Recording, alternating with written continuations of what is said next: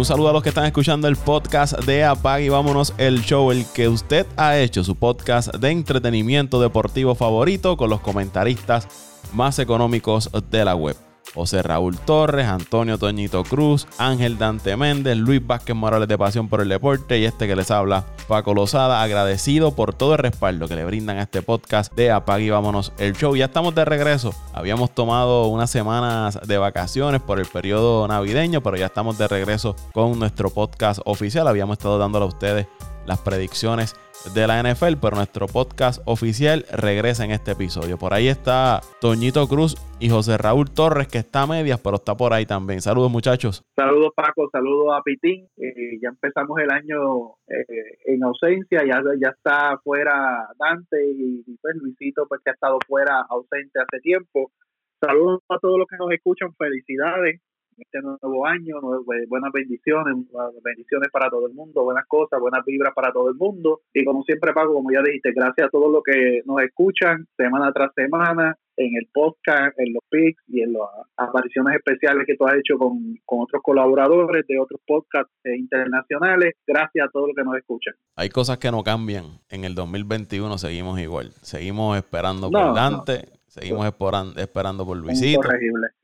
Y, y, la nueva realidad de Pippin, lamentable por eso. Si empezó ahí, así que mal lo veo. Bueno, por lo menos estoy aquí, por lo menos estoy aquí estudiando la cara y saludos muchachos y saludos a todas esas personas, ¿verdad? Que nos escuchan cada semana, como dice, como dijo Paco, tuvimos un pequeño break, pero estamos de vuelta y venimos fuerte este 2021. Feliz año a todos y que empiece la acción Vamos a estar hablando en este podcast sobre el cambio, el megacambio que llevó a James Harden al equipo de los Nets. Y vamos a estar hablando de algunas notas del béisbol de las grandes ligas. Ángel Méndez, mira Ángel Méndez. Ángel Méndez. Bueno, Paco, saludos, saludos al gran Pitín por ahí, al gran Toñito que están por ahí conectados. Y saludo a toda la gente que siempre nos apoya escuchando el podcast cada semana. Ahora que estamos entrando en calor con muchas cositas de los deportes ahora. Así que vamos por encima, mi gente. ¿Qué pasa hoy? Hoy yo creo que, creo que cancelamos la sesión de Toño, porque si lo dejas se queda hablando solo hoy de, pelota. Oye, eh, apareciste justo a tiempo porque habías caído en la redada de los que no habían aparecido en este primer podcast del 2021. Habías caído en la redada de Luisito y tú no habían aparecido y te estábamos esperando. Qué bueno que llegaste. A mí jamás me compares con Luisito, te digo la verdad que sea la primera y la última vez que tú me hagas esa comparación aquí. Luisito no sé, Luisito yo creo que se quedó en el 2020. No quiera que aparezca, imagínate. No puede hacer mucho. Bueno, vamos a comenzar entonces. Ahora sí vamos a comenzar. Vamos a hablar del baloncesto de la NBA, el megacambio de, de James Harden, donde... llegó, dime. Paco, llegó un buen momento. Vamos a hablar ahora de sus Nets, porque ahora Dante es un net, para los que no sabían. Eh, tanto que me criticó que yo tenía que dos equipos y ahora él se montó en la guagua. Están, eh, buscando cómo están buscando cómo remediar que tú vayas a otro equipo, entonces como tú vas a otro equipo, a dos equipos, pues yo pues yo no puedo ir a dos equipos ahora. Están buscando cómo pegarte por ahí. No, no te pegues por ahí. No te, no te puedes pegar por ahí, papi. No te puedes pegar. él, ¿sabes? Tú me criticas a mí que, no, que tú tienes dos equipos recuerdo que me criticaste cuando cuando que voy a traer el tema otra vez. Cuando los Cops, este, lo diste dos o tres semanas atrás, que ahora ganar, ganar una división es un logro. Cuando muchos años atrás decía que ganar una división en béisbol no era ningún logro, era ganar la World Series. ¿Sabes? Estamos viendo a Ángel Antonio Méndez que hace par de años atrás decía unas cosas y ahora está haciendo todo lo contrario. No, no, no, mira, lo que pasa es bien sencillo. Si tú puedes hacerlo, aquí todos pueden hacerlo. Aquí Paco va a 25 equipos de pelota también. Paco, tú eres fanático de San Diego también, aquí backstage también. Tus poderosos del oeste, no dice, yo no te digo nada, que tú vas a 15 equipos de pelota también. Pues ya mi ya estás allá abajo, pues están buscando por irte. Eso no es nada, está bien. Yo estoy contento con, bueno, no estoy muy contento con, con Kyrie Irving, que ese es el pupilo mío, pero pues vamos a ver qué pasa con eso. Ahora que, que Paco nos informe sobre el cambio ahora, hablemos un poco de eso y de seguro pues que vamos a llegar al vamos a llegar al tema de Kyrie eh, ¿Ya puedo ir con el cambio? ¿Ya resolvieron su asunto? Por eso, fue, por, eso fue que te dije que ahora es todo tuyo, es todo tuyo Ah, ok. Nada, el equipo de, Brooklyn pues recibió a, James Harden, un turno de segunda ronda del 2024 del equipo de Cleveland. El equipo de Houston recibe a Caris Levert, Rodion Kuruks y tres turnos de primera ronda, 2022, 2024 y 2026 del equipo de Brooklyn y cuatro turnos de primera ronda que pueden eh, cambiar, que es 2021, 2023, 2025 y 2027. Eh, los Caps reciben a Jared Allen, a Terran Prince y los derechos de Alexander Besenkov, que fue seleccionado número 57 en el draft del 2017. Y hay que incluir que entonces el equipo de Houston cambió a Caris Levert al equipo de Indiana por eh, Víctor Oladipo. Así fue que se movieron ese día los jugadores durante ese mega cambio de, James Harden que llega al equipo de, los Nets que se le dio. Yo creo que aquí si hubo un ganador es James Harden porque secuestró prácticamente ese equipo de, de Houston al punto que lo obligó a cambiarlo al equipo que desde un principio le había dicho que quería ir a jugar, que era el equipo de Brooklyn. Se había mencionado Filadelfia, se había mencionado en Miami, se mencionó en una ocasión Milwaukee, otra serie de equipos, y luego había salido información de que no tan solo se iba a limitar a esos equipos, sino que iban a explorar otras opciones. Pero finalmente terminó cayendo en Brooklyn, donde él había dicho que quería ir a jugar desde un inicio. Así que finalmente Harden se salió con la suya, eh, secuestró esa, esa franquicia de Houston, hizo lo que le dio la gana, llegó a una condición física que yo creo que ni Toñito y yo juntos eh, hacemos el, el tamaño que tiene James Harden ahora mismo. Y aún así estaba anotando sobre 20 pico de puntos por juego. Pero me parece que James Harden secuestró ese equipo de Houston hasta lograr su, su cometido. Y ahí está, en la franquicia de, Brooklyn, donde va a estar junto a Kevin Durant, Kyrie Irving, que ese otro que anda metido en un lío con la NBA, porque se fue a una fiesta eh, de su hermana, a una fiesta privada, donde no había ningún tipo de, de seguridad de los protocolos estos del COVID-19. Salen unos visuales sin mascarilla, bailando, y la NBA lo multó por 50 mil dólares. Y aparte de eso, va a los, por los partidos que ha perdido Kyrie Irving, va a perder 816.898 dólares en salario por los partidos que se ha estado perdiendo por estar en cuarentena de COVID-19. Así que súmele los 50.000, estamos hablando que casi 900 mil dólares está perdiendo, le costó la jugada de irse a, a a, Kyrie Irving, que es un excelente jugador, pero todos sabemos que tiene una serie de, problemas de, actitud y, disciplina que a veces lo traicionan. Pero vamos a ver cómo se ajusta en este nuevo equipo con Harden y, Kevin Durant. El equipo de los Nets dio gran parte de su banco, pero aún así, con estos tres caballeros que pueden anotar el balón, debe ser un equipo competitivo. Y ahora mismo es el equipo favorito en el este para llegar a la final de, la NBA. Uno de los favoritos para llevarse el, campeonato. Que funcione o no, eso es otra cosa. Que puedan anotar, eso está claro. Que puedan defender, eso va a estar en duda también. Pero ¿qué les parece a ustedes este cambio que llega a Harden al equipo de, los Nets? ¿Y cómo ven la, situación? ¿Quién gana? ¿Quién gana para ustedes en este cambio? Bueno, Paco, yo te diría que voy a decir un poquito contigo en que quien gana es Harden, no lo gana dentro, porque con este cambio eh, está obligado a ganar este año. Si no gana este año, eh, va a quedar como el jugador más, ¿cómo era la palabra para no, para no ser tan fuerte? Vamos a ponerlo así, como el jugador al que se le dio todo lo que quiso y no pudo conseguir nada eh, grande en su carrera. Le dieron y, voy a repetir las declaraciones eh, parcialmente, lo que recuerdo así, lo que dijo Shaquille O'Neal. Pidió que le dieran a Howard, le dieron a Howard, hizo que se fuera a Howard. Pidió que llegara a Chris Paul, le dieron a Chris Paul, hizo que se fuera a Chris Paul. Pidió que llegara eh, Westbrook, su amigo, compañero de equipo, su pana, hizo que Westbrook se fuera. Ahora lo cambia a, a los Nets y créeme, ese equipo, aunque tiene unos nombres que su talento por los nombres nada más no debe haber competencia. Eh, en, cuando digo competencia, sí hay equipos que le pueden dar la batalla, pero deben arrasar o por lo menos llegar hasta la final, quedar campeones con el talento que tienen, pero este es un equipo que es una bomba de tiempo. Para mí los grandes ganadores, los demás equipos, el equipo que, que consiguió la Dipo, eh, Houston, que salieron de ese dolor de cabeza, ahora pueden enfocarse en, en jugar baloncesto y desarrollar su, su equipo y su reestructuración. Para mí el gran perdedor fue este New Jersey, New Jersey, porque ahora mismo como único le convenía este o, le podían sacar eh, provecho más allá de, ganar y tener un campeonato era llevando fanáticos a la cancha y ahora mismo no puede llevar fanáticos a la cancha hasta no sé cuándo o sea que tampoco le van a sacar el provecho de, de vender las entradas y tener esa esas taquillas y esa casa llena, esa cancha llena noche tras noche, tras noche, tras noche. Para mí, el gran perdedor es él porque se pone sobre sus hombros la gran presión de que o ganas o, quedas descartado, quedas como, como el imbécil más grande de la historia de la, de la NBA. Y miran que han habido muchos imbéciles en la NBA. O eh, ganas y tienes la gloria, o pierdes y lamentablemente vas a ser el reír más grande de la historia de la, de la NBA. Por eso es que yo digo que no, no, para mí no es el que gana, es el gran perdedor porque tiene toda la presión en, su hombro. Bueno, yo, Javier, este, hay a, corto plazo, por, por la situación que está pasando en Brooklyn, eh, estoy con, estoy con Toño. Creo que, creo que el equipo de Brooklyn arriesgó, arriesgó perdóname, eh, mucho mucho talento de su banco, prácticamente se quedaron sin, sin su banco eh, para poder lograr este cambio. Y equipos como Indiana y el mismo equipo como Houston eh, y los Cavaliers recibieron, recibieron buenas compensaciones. Hay que ver a largo plazo cómo este cambio va a funcionar con Brooklyn.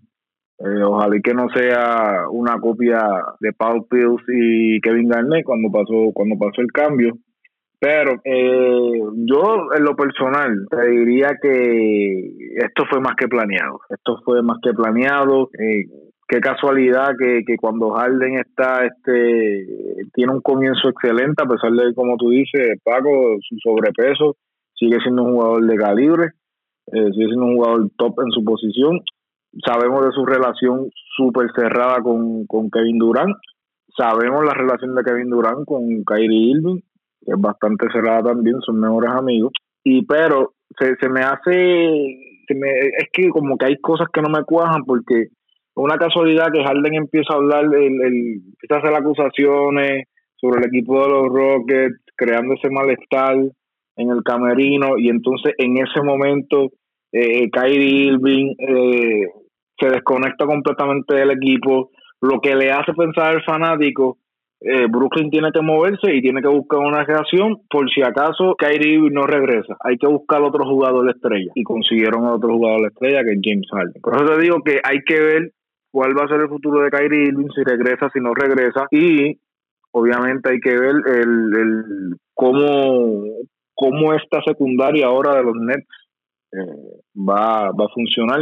Ya que hay dos o tres bajas en, en ese banquillo pero algo sí no se puede tapar. Si estos tres jugadores se entienden, son candidatos a ganar a ganar el este o al menos estar entre los mejores cuatro equipos. Así que vamos vamos a ver vamos a ver qué pasa. Ahora en el otro lado el equipo de los Rockets eh, con Víctor Oladipo a mí me gustó, me gustó ese cambio. Víctor Oladipo con John Wall, con Marcus Cousins. Eh, no sé, me gusta, me gusta esta, me, gusta esta combinación de jugadores allá en, en Houston, pero como te digo, vamos a ver cómo, qué sucede a largo plazo, porque el equipo de los Nets dio un montón de picks. O sea, ellos están prácticamente eh, dejando de responsable, como dijo Toñito, a James Harden, de que hemos arriesgado prácticamente todo para traerte aquí ahora, este demuestra, demuestra que hasta cuál lejos nos puedes llevar eh, a esta franquicia. Así que vamos, vamos a ver qué pasa.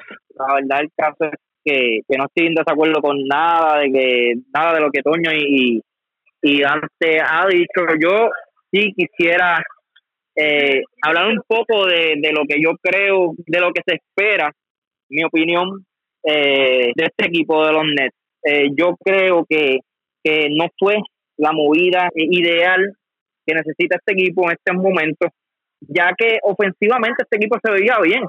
La gente se olvida que, que Level anota. De hecho, eh, Level, ¿verdad? No, no sé si lo pronunció mal, Paco, tú me corriges, el que fue cambiado de Indiana. Level estos días, cuando Durán y Irving estuvieron afuera, tuvo juegos donde hasta anotó 40 y 43 puntos, creo. Sabes que este equipo ofensivamente estaba encubierto. Tenías un Irving, tenías un Durán, tenías un Level, tenía hasta el mismo Alan que cuando tenía sus juegos anotaba. Trae a un Harden que sí es una estrella. Y, y Toño trajo un, un comentario importante que, que yo no me había percatado, es que estas movidas también tú las haces para atraer público. Y ahora mismo no hay público. O sea, hay algunas canchas que sí están permitiendo dos mil, tres mil fanáticos, pero, pero tú no le sacas nada, tú no le sacas dinero a este a esta inversión tan grande que, que ha hecho este equipo de Brooklyn. Por otro lado, traje un Harden también que le gusta aguantar mucho el balón, que su juego es, ¿verdad? Este, el, lo que es el dribble, aguantar mucho el balón y, y matar, matar el tiempo cuando tienes un Durán, cuando tienes un Kyrie Irving, que también se dedican a hacer eso en la cancha. Entonces, yo lo comparo con equipos como Golden State, equipos como quizás los mismos eh, eh, Miami de, de eh, Miami Heat, allá cuando LeBron estuvo. Miami Heat tenía jugadores que tenían diferentes funciones. Teníamos un LeBron James que lo hacía todo en la cancha, al igual que un de, de, uh, Wade, pero también tenía un Bosch que defendía bien debajo del palo, sabía su rol, que era pues en la noche que que, estaba caliente, pues tenía la oportunidad de, hacer los tiros, pero el día que, o, la noche que no, no, no tenía, eh, ¿verdad? Eh, como uno dice, no, no, estaba caliente, no era un jugador que no, no lanzaba muchos tiros al canasto. Sabían cómo repartirse el balón. También tenía un Ray donde tenía ese jugador que era el que era el catch and shoot del equipo. Tenía diferentes jugadores que hacían diferentes roles al igual que en Golden State, cuando tenías a un, Stephen Curry, que lo hacía todo, un Kevin Durant, y tenías un Thompson, que era el catch and shoot del equipo, y tenías un Damon Green, que era el que hacía el trabajo sucio, al igual que Iguadala. Y tenías el banco también, que aportaba mucho en este equipo. Yo lo que veo es que este equipo no está bien confeccionado. Yo creo que no, si van a llegar a playoffs, sí van a ser difícil de ganar en unas playoffs, porque está como está, tienen el talento, pero al final creo que se van a quedar cortos en la área defensiva, se van a quedar cortos en, en, la área del banco y creo que esto le va a costar al final del, de la serie, al final de la, de la temporada y puede traer problemas. Eh, por otro lado, también tenemos a los Rotes que yo creo que, que sí mejoraron. Toño también trae un comentario bien importante que ahora van a jugar con menos presión y el equipo todavía está ahí que no se olviden que ahí está John Wall todavía, traer un Oladipo, tienes a un Cousin hasta el momento saludable y también tienes a una nueva estrella que se llama Christian Wood. Plus, también tienes al al al a no el, el, Gordon, perdónenme, y tienes otros varios jugadores que, que verdad que tienen experiencia, que han tenido experiencia ya en play. Y por último, Indiana, añadiendo a Level, no es un equipo para ganar, pero pero sí creo yo que se reforzaron para así competir con equipos como quizás en una serie como Milwaukee, Boston, esos equipos que verdad que, que son los que prometen estar en los últimos puestos y un equipo que nadie se puede dormir porque el año pasado no contaron con un Saboni, por este año Saboni está saludable y hasta el momento han lucido muy bien los jueces de Indiana. También también eh, cuentan con Malcolm Brogdon que eh, hasta el momento está tirando un temporadón y hay que ponerle el ojo a este equipo de Indiana. Yo creo que si Level cae, ¿verdad? Eh, encaja en este equipo, eh, no, no cabe duda de que es un top 5 de, del este. Yo creo que aquí en cuanto a Houston, pues se quita de encima ese dolor de cabeza, recibe todos esos eh, turnos que habían perdido cuando hacen el cambio aquel por eh, Westbrook y habían ido perdiendo piezas para el futuro. traen a Oladipo, que aunque está en su último año de contrato, Quizás pueden tratar de convencerlo para que firme y se quede con el equipo más tiempo. Y como dice José Raúl, con un Christian Wood, con un John Wall, con un Oladipo, dependiendo qué hacen con él, tienes a, Gordon, tienes a PJ Tucker, que quizás son piezas que puedes mover y seguir eh, preparando el equipo para un futuro. Y con estas piezas puedes mantenerte competitivo en, el oeste. Quizás no al nivel de que cuando tenías a Harden, pero puedes meterte en la pelea y no caer, eh, hacer ese proceso de reestructuración del equipo que no sea tan doloroso para, para la franquicia ni para la fanaticada, que te mantengas ahí en, el borde, ¿no? En esos eh, séptimos, octavos lugares del oeste y con buenos turnos de, de primera ronda. Indiana salen de Víctor Oladipo por lo mismo, era su último año de contrato, no estaba encajando muy bien en, en el equipo ya que tienes unos eh, jugadores que han estado eh, resurgiendo como Brogdon, como Sabonis, y me parece que la Vert encaja mejor, en este sistema que lo estaba haciendo Oladipo. En la presión de ganar, que no me recuerdo si fue el que lo mencionó Toñito, en el caso de, de Harden, sí va a tener la presión de ganar y tiene que ganar. Ya Harden está en una etapa de su carrera que no puede echarle culpas a nadie, esconderse detrás de otros factores para decir que no puede ganar un campeonato. Ahora tiene un super equipo con Durant y Kyrie Irving y tiene que ganar. Ya aquí no hay más excusas esto va a ser definitorio para cómo veamos a Harden una vez eh, culmine su, carrera en la NBA. Y otro punto que, ustedes mencionaron, me parece que aquí fue Dante, de todas las piezas que dio el equipo de, Brooklyn para adquirir a, Harden. Yo por lo menos a mí no me está malo. Cuando usted tiene la posibilidad de adquirir un superjugador como es Harden y unirlo a otras estrellas, que posiblemente la ventana eh, para usted ganar un campeonato no sea a largo plazo, quizás sea 3, 4, 5 años, usted tiene que arriesgarse. El año pasado yo recuerdo cuando criticaron a los Lakers porque habían dado muchas piezas para adquirir a Anthony Davis y lloraron los fanáticos, no, que dimos a Ingram, no, que dimos al otro, que dimos a Alonso Ball, que y ahora se están gozando el campeonato que obtuvieron los, los Lakers con Anthony Davis. Que estos equipos, cuando usted tiene jugadores importantes en su franquicia, usted tiene que arriesgarse. Pasó con Leonard también. Recuerdo, también pasó con Leonard. Tienes que arriesgarte. Lo hizo Milwaukee en el cambio ahora por, por True Holiday. Cuando tú tienes jugadores importantes en tu franquicia, tú tienes que arriesgarte. Eh, lo hizo Filadelfia para traer a Jimmy Butler. No ganaron, pero tienes que arriesgarte cuando tú tienes un equipo que está en una posición que es ganarlo, que haces una inversión para ganar un campeonato y tienes la posibilidad de traer a otro jugador. Olvídate del futuro. El futuro te lo resuelves después, pero tienes que arriesgarte. Y yo, por lo menos en ese caso, no apoyo ese tipo de movimiento. Aunque después, 5 o 6 años más adelante, el equipo esté en el fondo, pero te arriesgaste y, aprovechaste la ventana y los jugadores que tenías en ese momento para adquirir el, eh, tratar de luchar por un campeonato. Y tienes tiene razón, Paco, tienes razón en esa parte. Hay que arriesgarse porque la NBA se ha convertido eh, en vamos a ganar ahora. Bueno, fuera de, de, usted diría fuera de Golden State, que fue fue confeccionando ese equipo y desarrollando esos talentos alrededor de a, de alrededor de Thompson y de Curry fueron eh, construyendo su equipo y fueron desarrollándolo, pero hoy en día es canal ahora y resolvemos después. Ahora, esto es un arma de doble filo. Si no te sale la jugada, estás comprometiendo tu equipo por lo menos por los próximos 5 a 8 años.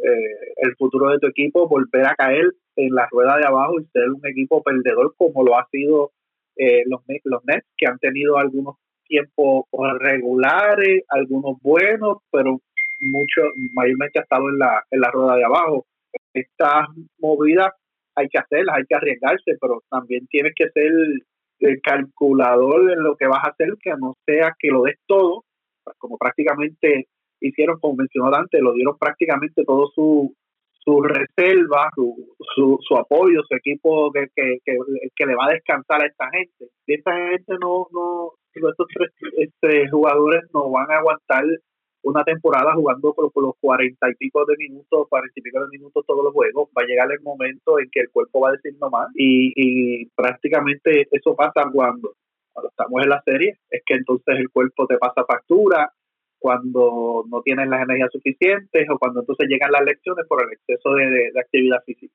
Hay que, hay que arriesgarse, pero pues tener un plan en caso de... Y por lo que he visto de este cambio y lo que he podido leer, yo creo que New Jersey se tiró, Brooklyn, perdón, se tiró de pecho, vámonos aquí, y no pensó en el plan B de asegurar su futuro y comprometió su futuro por lo menos por los próximos 6 a 8 años mínimo. Yo, yo creo también... o ganan ahora o hacen el. Eh, yo creo también que eso del futuro depende de la administración y la gerencia del equipo. Porque cuántos equipos hemos visto que están todos los años en el lottery pick y todos los años escogiendo jugadores de primera ronda, top 5, top 3 top 10 y siguen siendo equipos sotaneros. Te voy a dar un ejemplo, el equipo de Minnesota. Ese equipo de Minnesota eh, eh, sigue estando en el, sótano. Eh, hay equipos... Sacramento. Sacramento, otro equipo que eso es lottery pick, lottery pick y turnos de primera ronda y turnos de primera ronda. Y cuando usted termine el año, mira el, standing y los equipos siguen siendo sotaneros. O que yo entiendo que esto de los lottery pick, usted puede tener todos los, usted puede estar 10 años cogiendo turnos de primera ronda y jugadores en los primeros 5 y no le garantiza que usted va a tener éxito. Creo que también la gerencia y cómo se administra el equipo es parte importante de, esas movidas que usted, que usted puede hacer.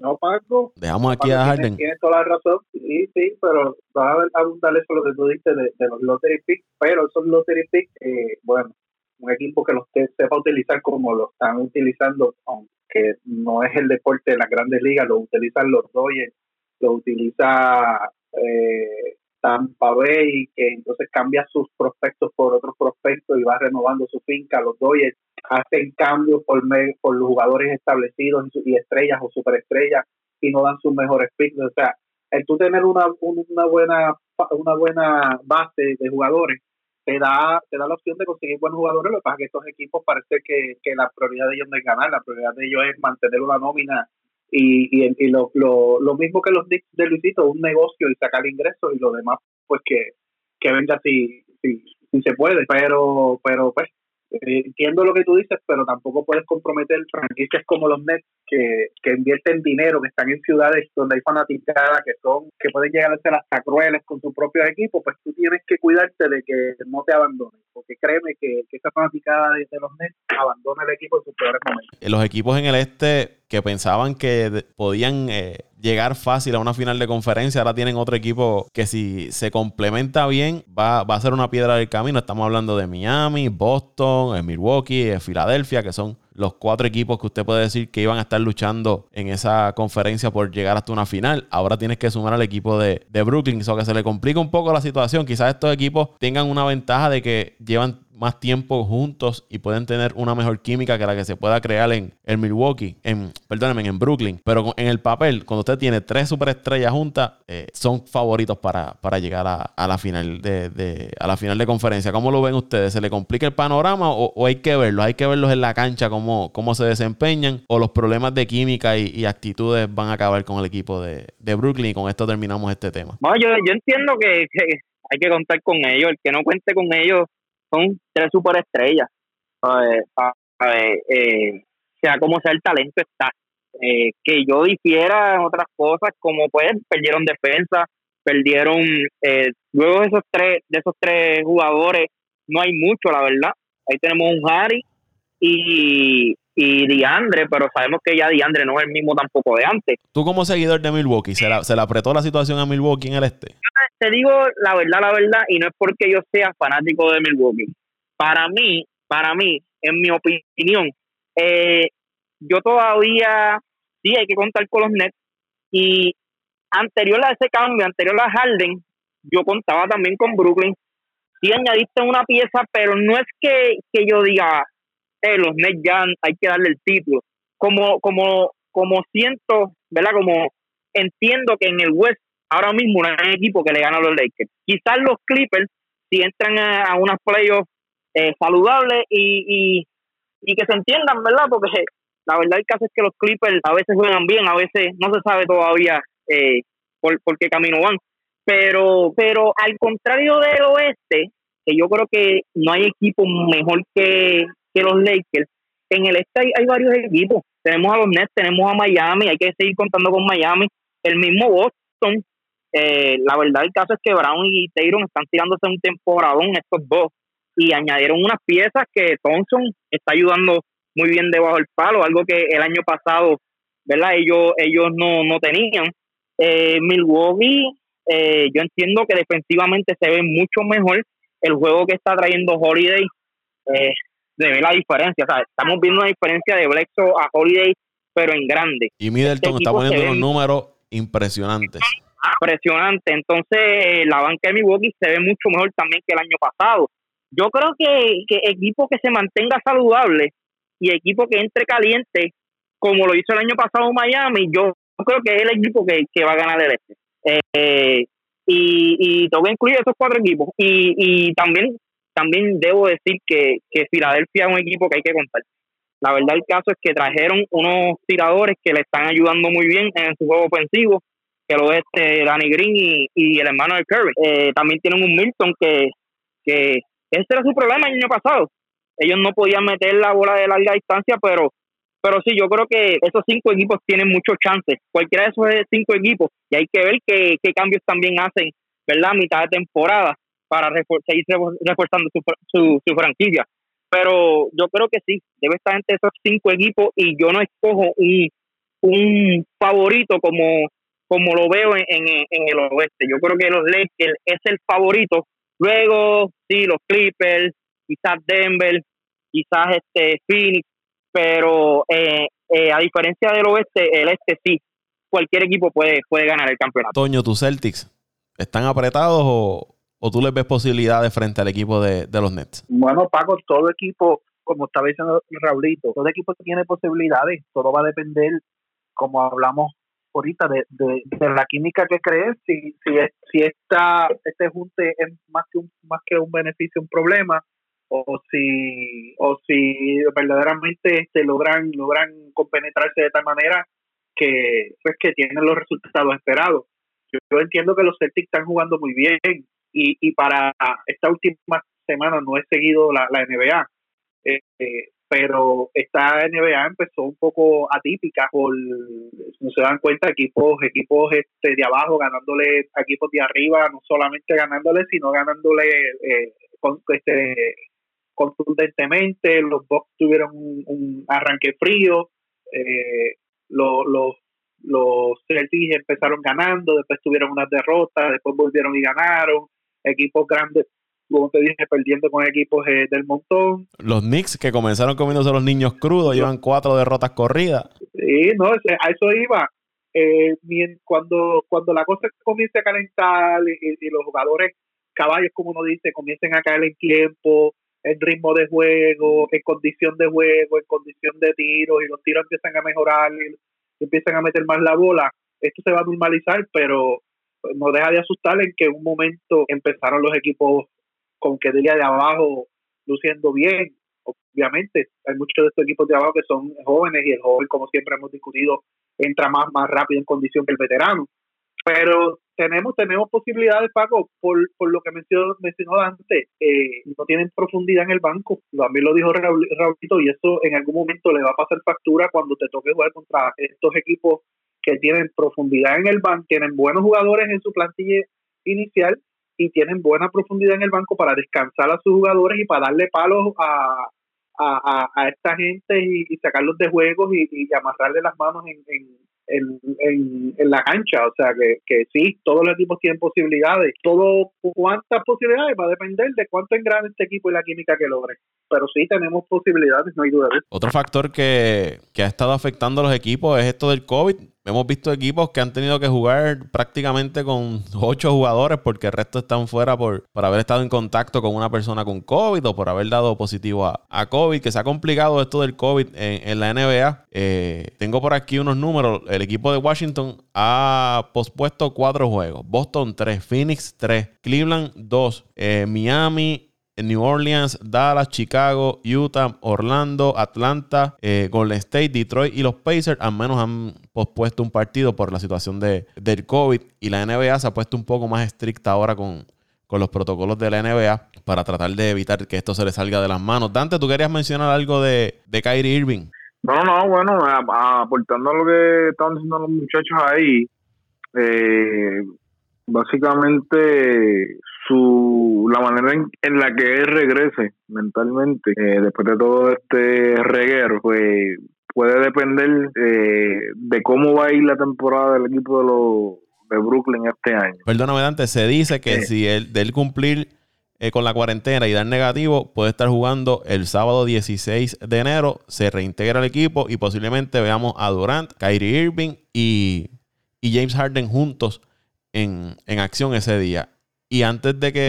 yo. No, no, no, termino, perdón. El gerente general dijo que este movimiento de Harden eh, ya se había consultado con Durant y con Kyrie Irving. Que no debe entender de que no debe haber problemas de química entre ellos, porque ya se había conversado tanto con Irving y con Durant de que estaban haciendo las gestiones para llevar a Harden y que le habían dado el visto bueno a ambos jugadores. Mira, yo te diría que lo primero que debe hacer Kyrie Irving es disculparse con todos sus compañeros de equipo por las actitudes que ha tomado en, en estos pasados días eh, y tratar de volver a ganarse la confianza de, de sus compañeros de equipo, tanto dentro como fuera de la cancha. Porque, o sea, hablando realísticamente, eh, Kyrie tiene un talento, o sea, de los mejores talentos que, que, se ha visto en los últimos años en cuanto a habilidades en jugadores de su posición. Y sería un, un desperdicio que por problemas de disciplina eh, se termina como, como un, jugador del montón cuando él tiene el potencial para, para estar en, en los mejores. Y como dice Toño y, y José Raúl, estamos hablando este año, independientemente este equipo de, de, de Brooklyn no tenga banco, eh, nosotros vimos a un equipo de Golden State sin banco ganar también títulos, pero este equipo de Brooklyn tiene, si vamos a hablar de, de, de los mejores cinco jugadores en el este, Brooklyn tiene tres. Estamos hablando de que tienes tres de los mejores cinco jugadores en la conferencia. Así que eso es mucha responsabilidad porque el talento y la y el potencial ofensivo lo tienes. Lo que hay que ver, como te dije, es cómo, cómo esto a largo plazo durante la temporada va, va a funcionar. Pero si funciona, pues obviamente va a ser un equipo peligroso. Yo creo que desde que LeBron James, eh, Kevin Love y Kyrie Irving estuvieron juntos en los Cavaliers, no había un victory de esa calidad y, y peligrosa en, en la conferencia este. Así que yo creo que los últimos dos victories que habían eh, los había creado LeBron James, que fue con Miami y con, y con Cleveland. Así que, como te digo, depende de, de, Kyrie Irving, eh, depende de con qué actitud regrese, que obviamente pues esperamos por, por lo menos los fanáticos. Yo soy muy fanático de Kyrie Irving, me encanta su juego. Y pues me gustaría que llegara en óptimas condiciones para, para que dé los espectáculos que siempre da. cuando él está a tope eh, ah, da, da, placer verlo jugar. Así que vamos, vamos a ver qué pasa. Sin duda, este equipo, si los tres jugadores ponen su ego a un lado y deciden eh, jugar como eso, como un equipo, este equipo de Brooklyn va a ser bien peligroso, eh, tanto en la conferencia como en una final de la NBA, pero eso está por verse. Vamos a ver cómo resulta de aquí a abril y mayo este, este cambio de Harden al equipo de, de, los Nets. Vamos entonces a hablar del béisbol de las grandes ligas, y es que en el USA Today salió una, una nota donde se está en conversaciones para retornar la temporada pasada. Los dobles juegos se jugaban a siete entradas y si se iba a entradas extra, se ponía un corredor en segunda base. Pues las grandes ligas está nuevamente explorando estas opciones para implementarlas durante, eh, durante esta temporada 2021. También se está hablando tener de vuelta el bateador designado universal, o sea, en ambas ligas, nacional y americana, expandir los rosters a 26, que se mantengan el 26, como fue la, la campaña pasada, y la postemporada que sea de 14 equipos. El bateador designado, los dueños de equipo están eh, dispuestos a implementarlo siempre y cuando la asociación de jugadores acepte que el formato de playoff se extienda a 14 equipos. Ahí está la, negociación, pero al, momento parece que está todo, todo estancado en cuanto al bateador designado y eh, los 14 equipos en, en postemporada. Lo que sí parece que Grandes Ligas va a implementar es esto de 7 entradas los partidos dobles y el corredor de segunda base una vez se vaya a entradas extra. Esto es una nota que salió en el, en el USA Today en el día de hoy. ¿Cómo los ven ustedes? Si ustedes tuvieran que escoger una de estas cuatro alternativas, eh, doble a 7 entradas, corredor segunda base, bateador designado o en los playoffs 14 eh, equipos en postemporada. ¿Cuál ustedes escogerían y, por qué? ¿Cuál de todas esas, esas les gusta? A mí, bateador designado en ambas ligas. Esa es la que yo siempre he creído y, lo he hablado aquí muchas veces y me parece que, ya, debe, ya es hora de que ambas ligas tengan el bateador designado porque le da la oportunidad a jugadores que quizás ya no pueden defender eh, en el terreno de juego, pero sí todavía le queda en el bate. Eh, le da oportunidad y, más. Eh, pueden buscar trabajo tanto en la Liga Americana como en la Liga Nacional, no limitarse solamente a la Liga Americana. Esa es la que, la que yo votaría, la del bateador designado. Yo estoy igual que tú, Paco, pienso igual que tú. Me gustaría ya que la Liga Nacional eh, implemente el, bateador designado. Nos recuerdo que, que ahí fue que empecé a estar un poco en contra de, de, de, esa regla que, solamente usaba la Liga Nacional.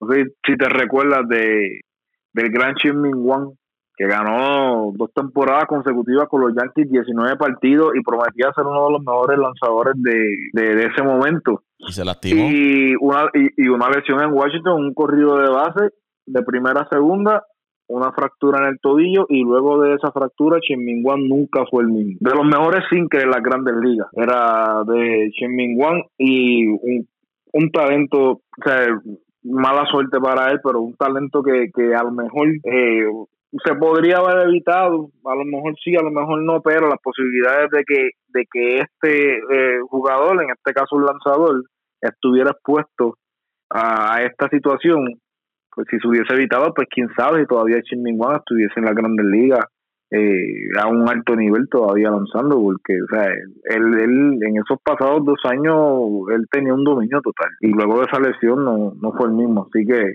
me gustaría ver, me gustaría ver eh, bateadores designados, por ejemplo, tú lo has dicho bien, mira, jugadores como Ryan Brown, el equipo de José Raúl, Ryan Brown yo no creo que físicamente eh, esté preparado para jugar en, en, en, los jardines, qué sé yo, más de 100 partidos por temporada, pero es un bateador, eh, pero es un jugador que, que todavía le queda en, en el bate y puede ayudar a cualquier equipo como bateador designado porque o sea, él siempre pone sus números.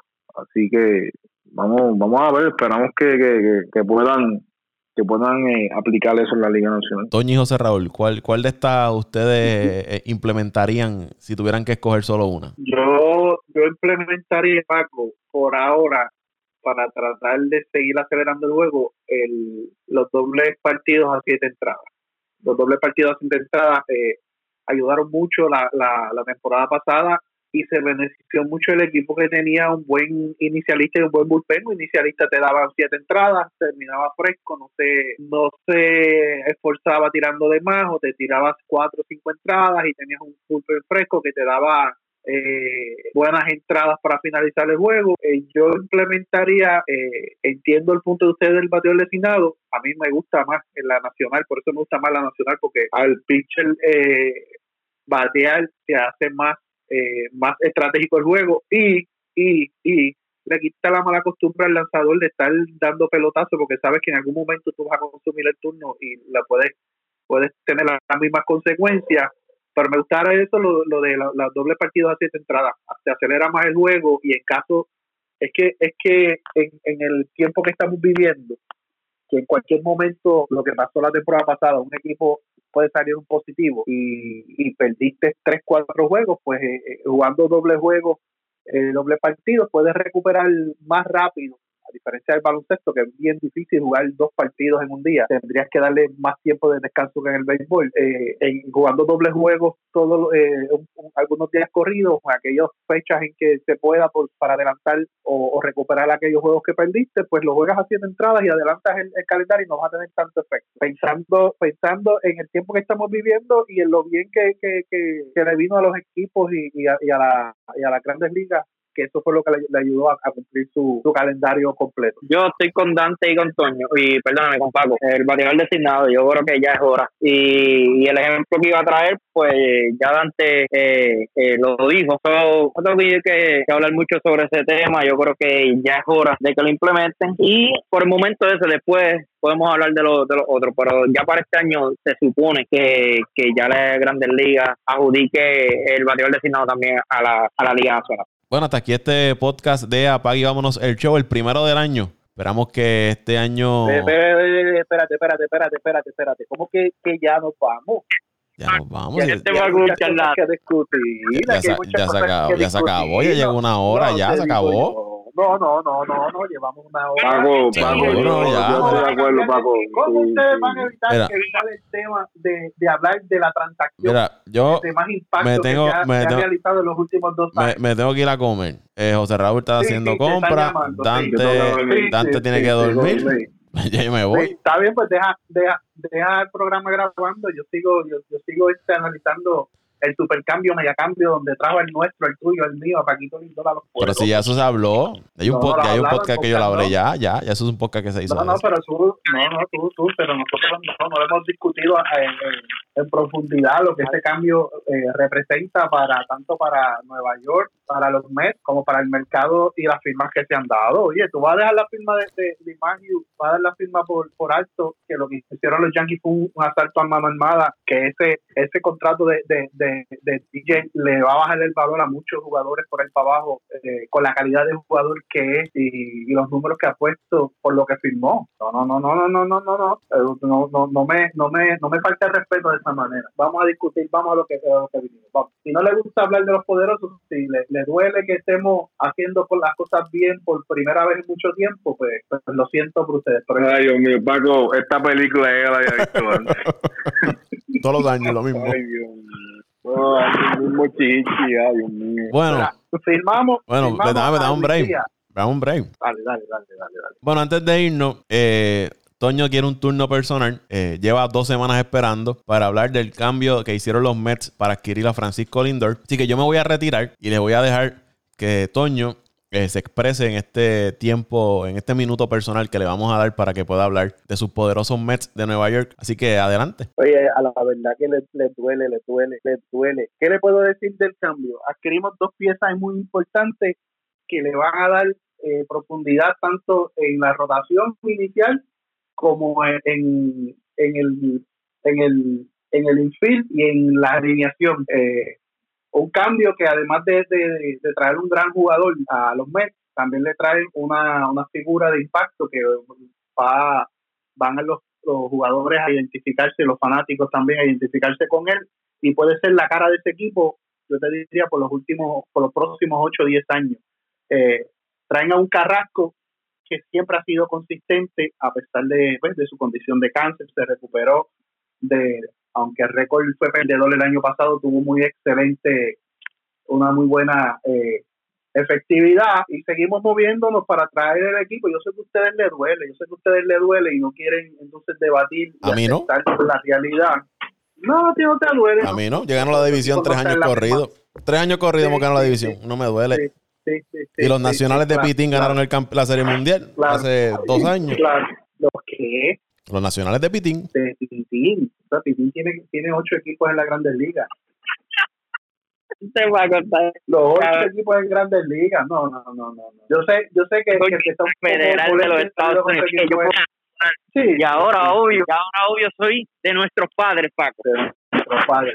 Yo también sé que era de nuestros padres. Lo, lo, lo, gracioso de esto es, lo gracioso de esto es, Toño, que, que tu pupilo, el inquilino, ni aún dándote aquí tiempo para que hable tu me aparece. es que esto no da ni son ni ton, Toño. O sea, esto, este muchacho, este muchacho es el nuevo cuameño ausente. Ay, no deja eso. Yo no, yo no quiero ni darle cambio. Yo, acabo de ver. pero no, hable, de Luisito, hable de la transacción y de las firmas que se dieron y de los cambios que, se han dado. ¿Qué tú quieres que te diga? Si vuelvo y te digo, vuelvo y te digo, pueden venir a las veces que quieras. Al final, al final del día va a ser lo mismo, la misma película.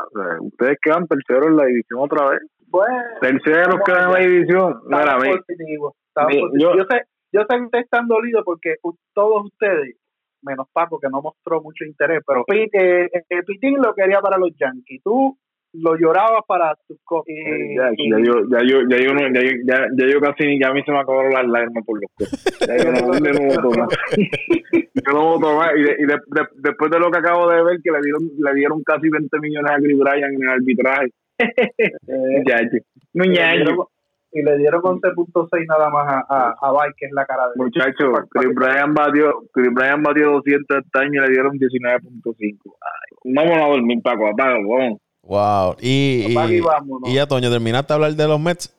No, tengo mucho que discutir, pero como ustedes no están... Bueno, al parecer, al parecer no hay mucho, al parecer, no hay, que lo, al parecer no hay mucho. mucho que discutir, pero yo quería debatirlo con ustedes, pero como ustedes no aceptan pero que tú quieres debatir, que tú quieres debatir, dime que tú quieres debatir si, bueno, no estás no está haciendo esto, es, eh, esto es tu minuto de fantasía, de fanático, ah, de fantasía, como un fanático. De fantasía, Yo le, traje una propuesta, le, le, le, traje un, tema sobre la mesa, un pie forzado sobre la mesa, cómo este cambio y la firma de, el cambio de, de, Lindor a los y cómo la firma de, de, de eh, impactan el mercado de, los que quedan agentes libres, que quedan muchos agentes libres, y cómo es ese contrato del, que firmó Limagio eh, le va a bajar el valor a jugadores como como Javi Baez cuando quede agente libre el año que viene le va, es que yo no yo yo yo no creo yo no yo no creo que vaya, yo no creo. Acuérdate que entonces te, van, te, van, a justificar, te van a justificar el contrato, no, pero este tipo ha bateado 300 los últimos cuatro o cinco años, ha sido campeón. No, por el, bueno, pues, bueno, ahí, ahí están las estadísticas. Años, pues, ahí están las estadísticas. No, no, o sea, na, no hay por no hay por que no quiera ver. Es más, vamos, na, es, es que nada más, es que tú lo dijiste todo ya. O sea, un tipo que te bate a 300 y se está ganando 15 millones al año, entonces tú quieres que yo te dé 30 batiendo 1.25. Eso es un robo. No, para, mira, fíjate, no, mira, para, o sea, eh, la, la edad tiene mucho que ver, Toño. 32 años es riesgoso, es riesgoso, porque lo, tienes hasta los 38, pero volvemos al tema del bateador designado. Los Yankees tienen, los Yankees, las miras de los Yankees es hacer a, a básicamente un bateador designado después de los 36 años, porque es un, es un, bateador, es un gran bateador. O, primera base. Exacto. O primera base. Yo creo, yo creo que sea riesgoso, te dan, ese contrato es bueno por todos los lados. claro, por eso estoy diciendo. Ya los Yankees le sacaron al, al dinero colegio. Pero, pero eso lo estoy diciendo. Le hicieron una salsa más mala. Una salsa No, más o sea, 15 para mí- por año. Para mí, mira, no, mira, si pues si vimos el de Derejiter, que Derejiter firmó 39 por 3, Paco, este Toño, perdón, a los últimos, sus últimos tres años. Y él no vio, y, tres años. y él no vio, y él no vio casi juego. Yo, yo, mi entender es que los Yankees hicieron, mira, este tipo es un macanero, eventualmente no va a poder jugar segunda base, que sé yo, dentro de 3, 4 años, pero el bate está ahí. O sea, tú ves tipos en los 37, 38 años que todavía ponen sus números y, y Maggio está aprobado.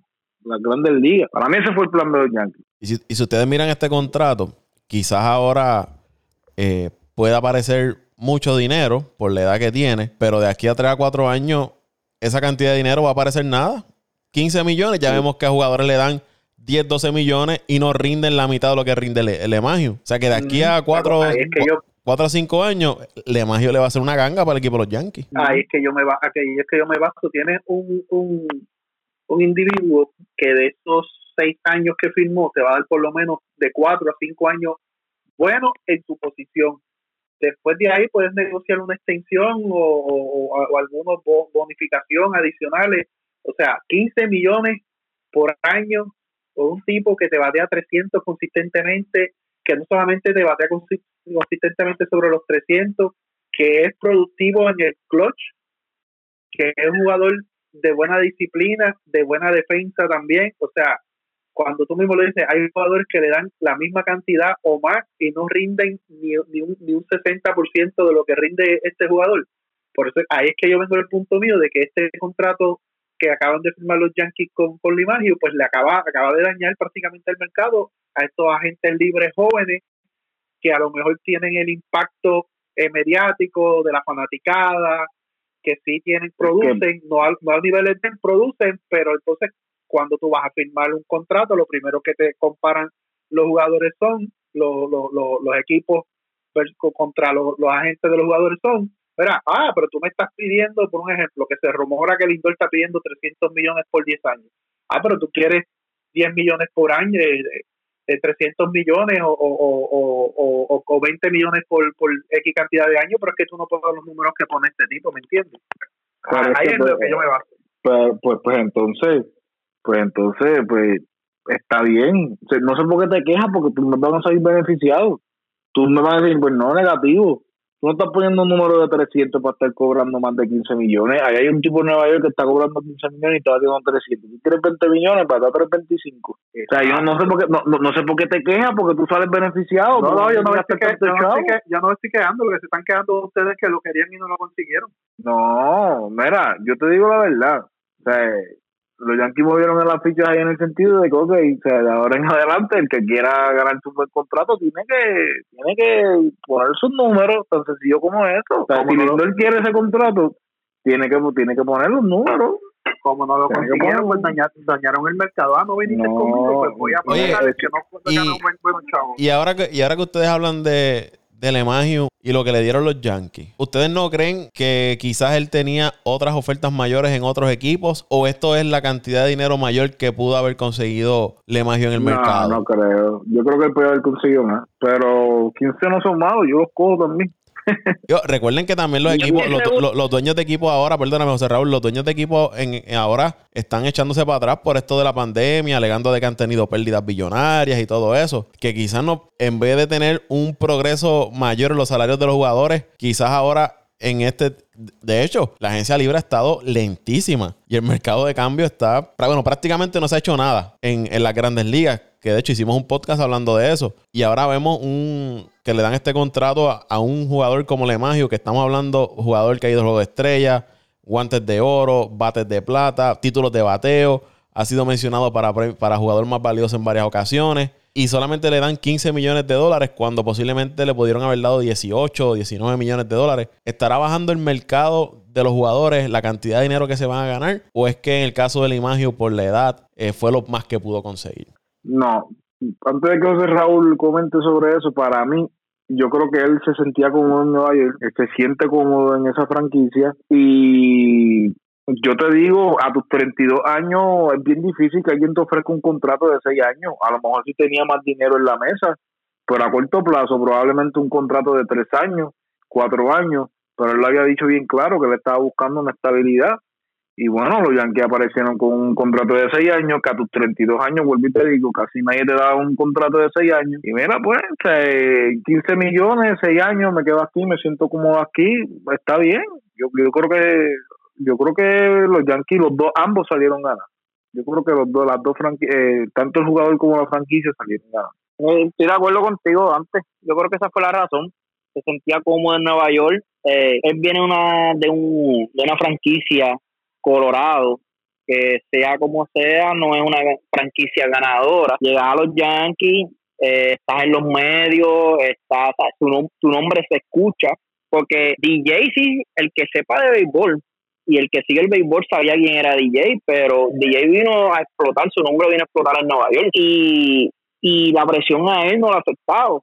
De hecho, eh, ahora mismo yo creo que DJ es uno de los peloteros más respetables en la organización que tú no escuchas a, los fanáticos hablando mal de él. O sea, ha puesto los números y como creo que dijo Toño, es una dama en el terreno y, fuera fuera y, dentro del terreno. Que mira, que, que yo creo que el dinero para él no era lo, lo primordial. Sí, sea como sea, nosotros hablamos que no es mucho, pero son 95 95 millones de pesos que, que él no tenía. Y, Digo, no son, no son, muchos para ellos, para nosotros. yo me conformo con, con uno, ¿verdad? yo creo que, que esa, esa fue la razón y, y estar en una, una franquicia que, que te promete al menos estar en la contienda, estar en la pelea de, de, la, de, la división y, y, y, también la lucha de, un campeonato. Yo creo que fue una decisión ¿verdad? Que, que se, se dejó llevar por, por todo eso que, que Dante acaba de comentar. Que Toronto ofreció más dinero, Pablo. Estoy casi seguro, pero Toronto es una franquicia que viene de menos a más, pero todavía no es un equipo candidato a ganarlo todo. Quizás pues voy a Toronto, tengo el dinero, pero esto no me promete a que este equipo pueda llegar a un campeonato este año ni en dos años. Quizás un equipo que todavía le falta unos tres o cuatro años para llegar al tope. Eh, pero sí estoy seguro que Toronto le ofreció bastante dinero. Sí, si era de esos equipos que, que, estaba interesado, que, sí, que se había escuchado que estaba interesado en, en imagen. Creo que, que, Toño tiene el número de Toronto, pero antes de ir a, eso, él había firmado con los Yankees en el 2019 por 12 millones. Fue el contrato de dos años. O sea que ahora se va a echar 3 milloncitos más eh, por encima de lo que se había ganado en esos primeros dos años que firmó con, con los Yankees. Toño, ¿recuerdas cuánto era lo que le estaba ofreciendo Toronto a, al Imagio, lo que se llegó a, filtrar a los medios. Si no me equivoco, estaba cerca de los 20 millones por año. Estaba cerca de los millones por año, pero este algo que dijo Raulito, que yo estoy de acuerdo, es que tampoco el jugar en, los Yankees te garantiza un campeonato. O sea, eso, eso para mí no fue, no fue la, razón principal o una de las razones que él, ponderó. Él sí ponderó en la estabilidad y estar en una ciudad que él había mencionado que él quería quedarse fuera en, con los Mets o fuera con los Yankees, él, siempre insistía en que él quería quedarse en Nueva York. Para mí que eso fue lo más que influyó para aceptar esta cantidad tan baja de dinero. Baja de dinero en, base a lo, a, lo, a lo que nosotros sabemos y lo que vos sabes, lo que, lo que él como jugador vale, pero para nosotros, como diría Paco, ahí dame la mitad de esos 15 para que tú veas los milagros que yo hago. Pero Toño, tienes razón, pero si tú vas a escoger tres equipos de, los tres, ¿verdad? Que te ofrecieron de, de los cuatro, Boston, Mets los dos de Nueva York y Toronto. ¿Cuál tú crees que tiene la posibilidad? Porque hablamos de posibilidades, ¿verdad? Porque no sabemos quién va a ganar el próximo año, no vamos a saber quién va a ganar en dos años más, ni menos en tres o cuatro o cinco años más. Pero las posibilidades están ahora mismo entre los dos equipos de Nueva York a ganar un título, ¿sabes? Ahora mismo Boston no está cerca de ganar un título, ni el, ni menos el equipo de Digo, no diría menos. Oh, para, ahí, para ahí, para ahí. ¿Cómo que los dos equipos de Nueva York a ganar un título? Habían dos posibilidades. 75% los Yankees, 25 Toronto, 0 los Mets y 0 Boston. Ya, que que estar hablando ahí que 50 y 50 es loco.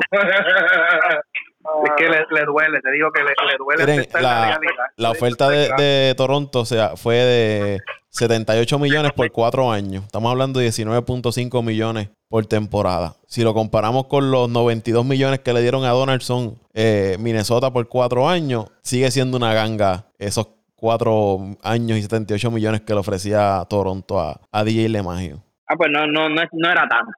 Yo, yo esperaba que Toronto le, le le ofreciera 25 pasivas, pero... Eh, no, 20, cerca de los 20 era lo que se estaba comentando. Ah, pero eso no, no es mucho.